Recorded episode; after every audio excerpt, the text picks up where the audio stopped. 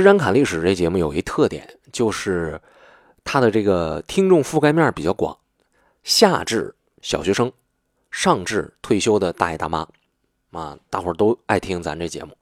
而我每一天呢，也都会在微信和微信公众账号上呢，看到朋友们给我留言，然后给我提各种各样的要求，大多数都是能不能讲个这个，能不能讲个那个，啊。不过最近这段时间呢，听的比较多的是关于《芈月传》这部片子的要求，但是呢，它两极分化啊，有的呢是说展哥，你看你能不能讲一点芈月的故事啊？啊，有的呢说展哥，我在你以前的节目里边听过哪段哪段，哎呦，结果《芈月传》里演了，你这是完全是未卜先知啊！其实不是我未卜先知，大家也知道这道理，就是历史事件，嗯，它被作者被编剧拿过去引用了一下，这个历史它是宝库，这是我们大家所共有的，而且正是因为这个呢，我基本上没有。答应过朋友们去讲这个《芈月传》的相关的内容。其实除了不愿意去揣测《芈月传》的剧情啊，更不愿意去给人剧透之外，我有一个观点啊，和大家去汇报分享一下。就是我在看这些历史的时候呢，有时候情节很重要，但是情节未必就是最重要的。除了热闹之外呢，你还可以看到一些事件背后的一些故事。比方说，我今天要在节目里面要跟大家说的这个呢。严格说起来呢，他和芈月的奋斗史已经没什么关系了。他干的事情是终结了芈月在整个秦国打下的势力，而这种终结呢，你说是他个人的意愿也行，你说是他为了达成某些目的、成就自己而完成大人物的意愿所做的事儿也行。总而言之呢。我觉得在历史之上，虽然他并不是一个大人物，可是他干的这些事儿，让人看起来觉得符合人性。而恰巧他又和我们热播的这个芈月关系既近又远。近啊，是近在这个人的故事，假如没有芈月之前的奋斗，没有芈月儿子的委屈，啊，那这个人的故事是不会衍生出来的。只是近，远呢？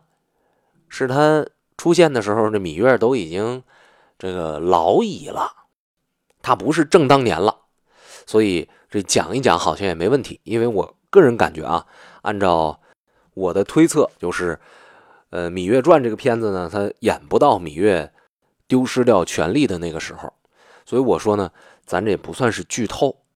这个人物的名字叫范雎，你要是用拼音输入法去打他的名字，很容易打成饭局。但是，这个人物的这个上半生啊，一点都没有饭局那么美好。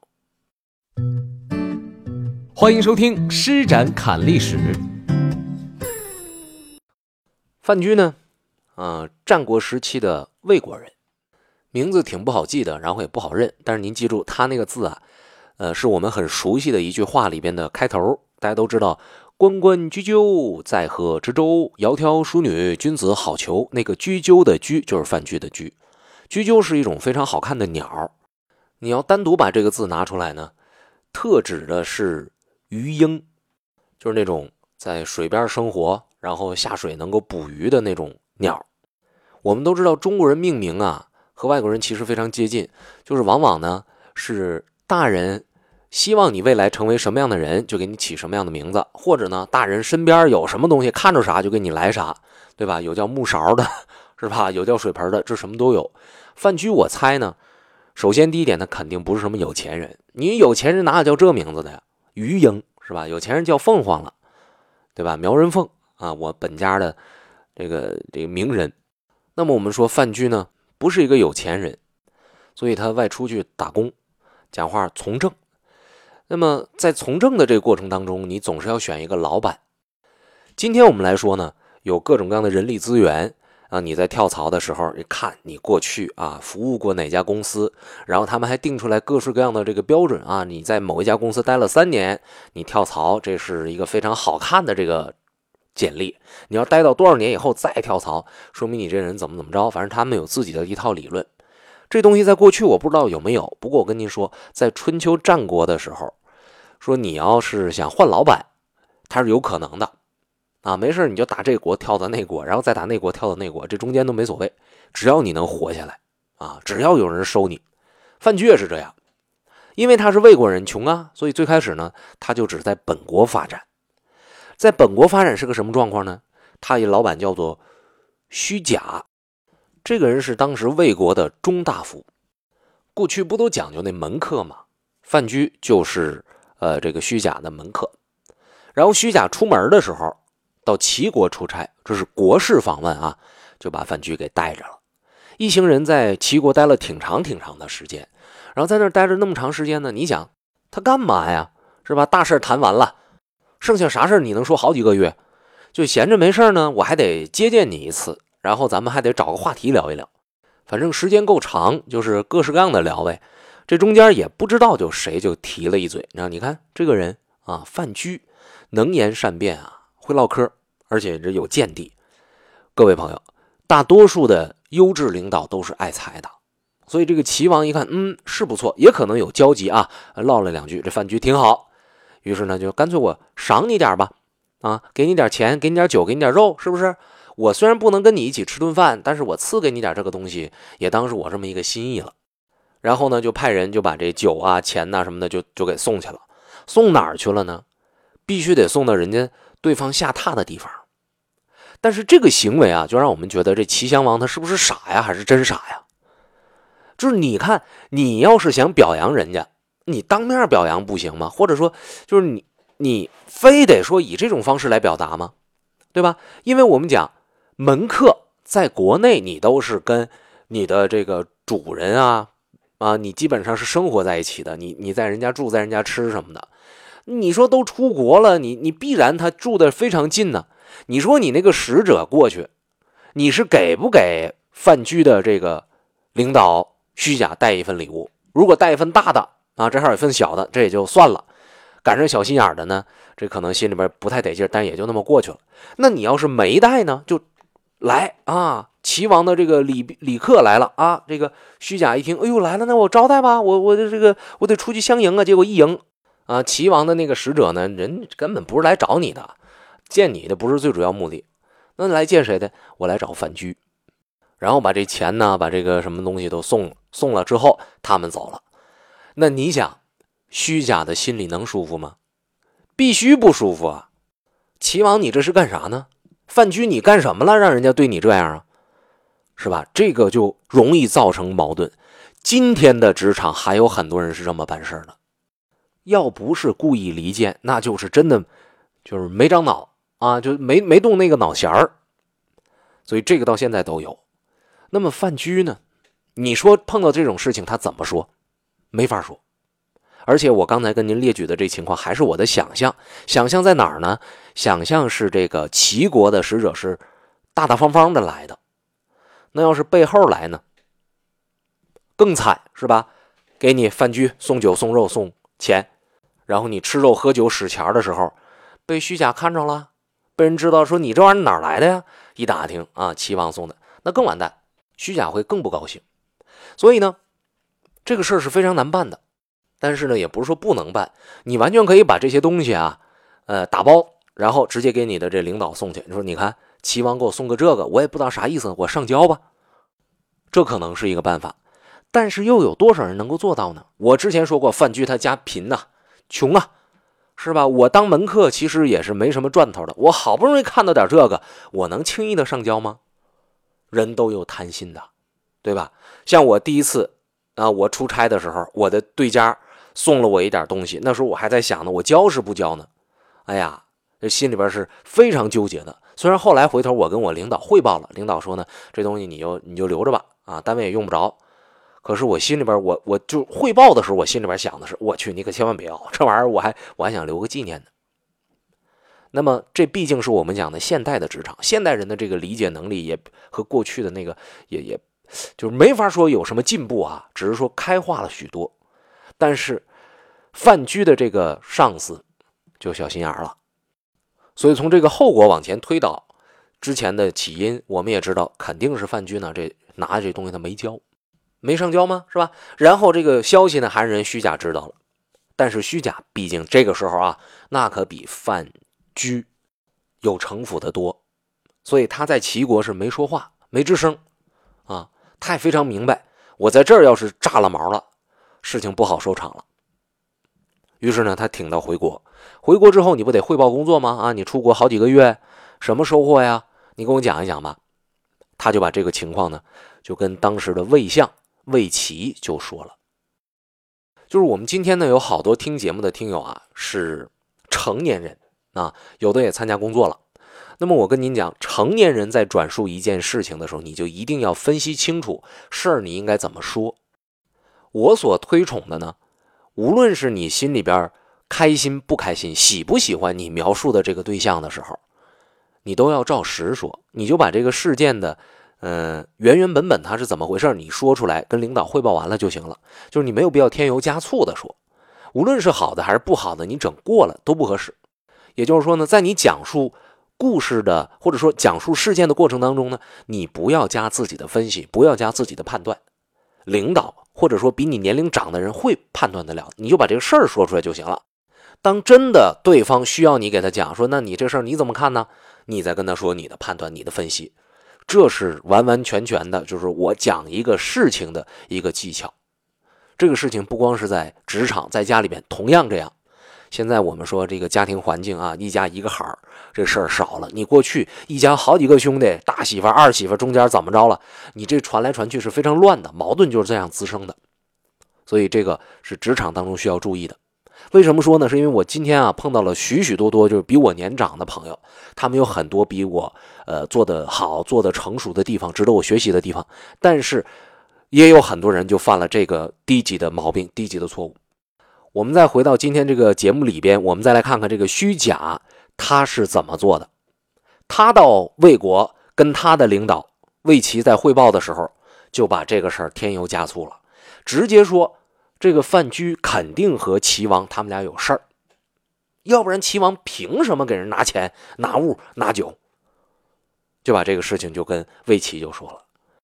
那么我们说虚假，他首先汇报，他就带着自己的这个情感色彩。那么魏齐他作为一个领导，能不能剥离表面的这些现象，你看透事情的本质？这个需要能力啊，这需要水平。但是偏偏魏齐他没这水平。有人说都做到魏相了，他怎么还不行呢？您知道啊，在那个年代啊，要做大官，首先你得出身好。魏齐这个人本来就是魏国的一个公子，他能当大官，完全是身份使然。不是说能力多好，所以他那比那个虚假还沉不住气。一听完汇报，啪一拍桌子，来人把范雎给我逮着。那就把范雎抓住了。那范雎这刚回家，那可能是得点钱啊，刚想拿到家里边去孝敬一下老母啊，或者说是这个给心仪的人呢买点什么东西，正在那美呢。那我在外面苦哈哈的带回点钱来啊，说酒和肉肯定是过期了，那得吃掉了，喝掉了。这或者说是回家表一下功啊，我那怎么挣的多少钱，这都有可能。结果还没等这个显摆呢，让人给逮起来了，抓住就是一顿打呀，打的都快死了。这范雎当时呢，心里边一百个转啊，我这是到底因为啥？仔细想了一想，明白了，就是因为我收人家齐王的这个钱了。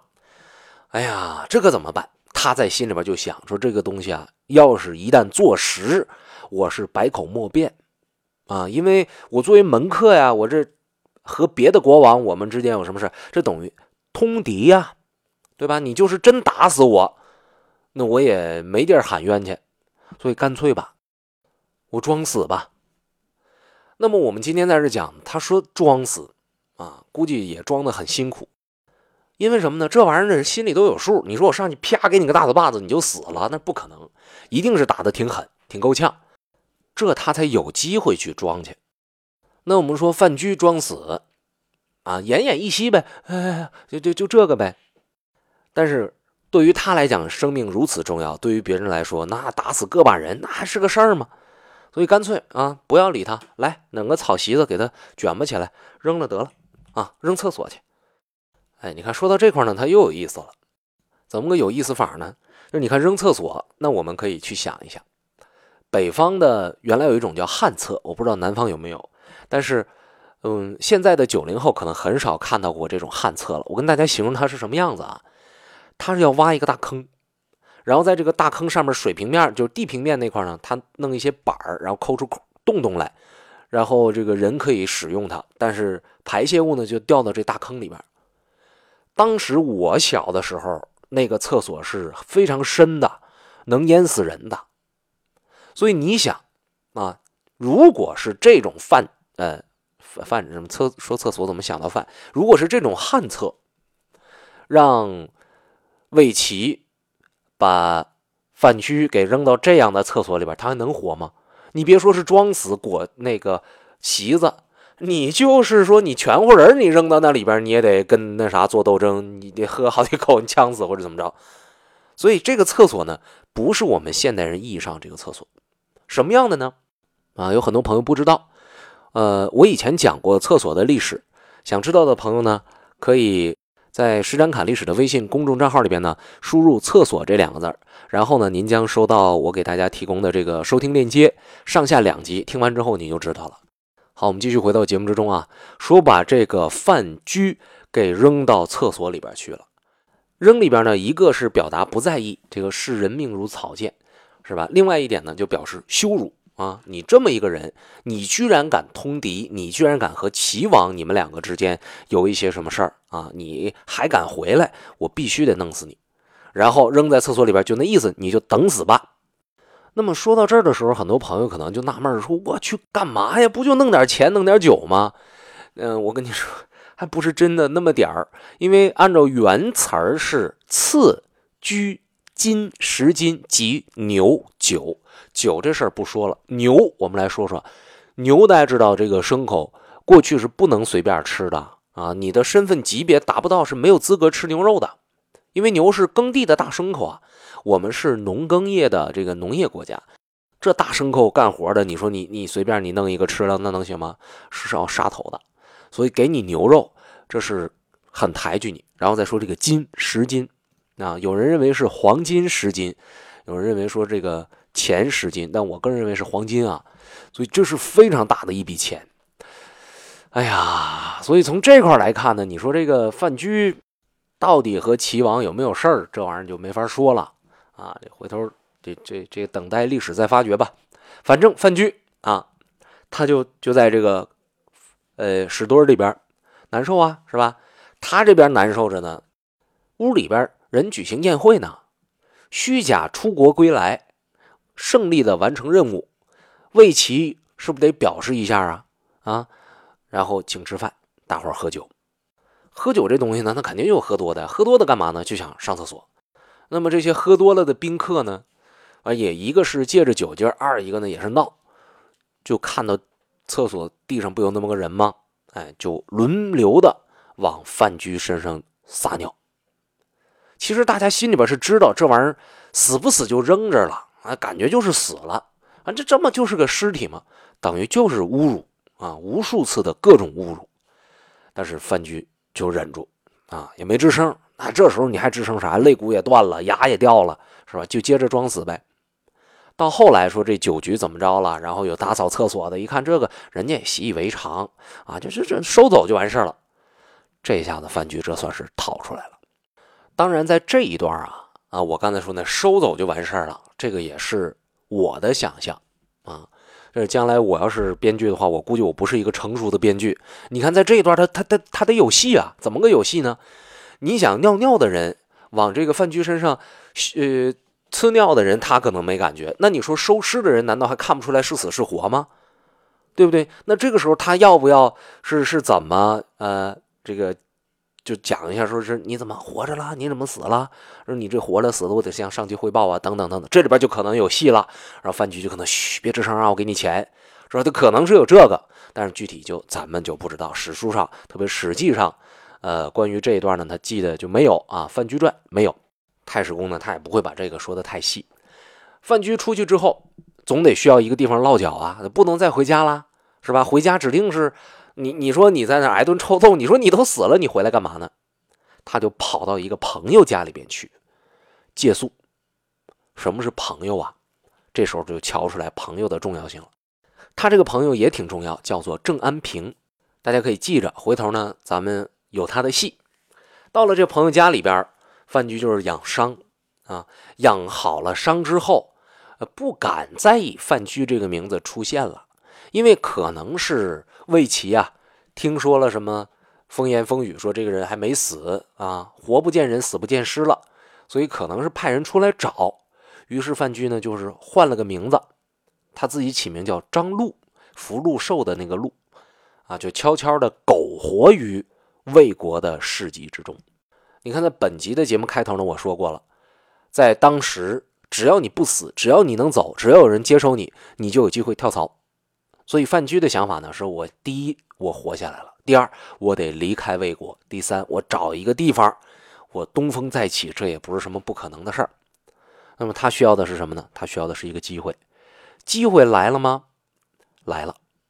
这个时候恰巧是秦国派人到魏国来访问，派来的这个人叫王姬，啊，秦国的使节。然后这个范雎，现在我们为了能够这个方便起见，以后就管他叫张禄了啊。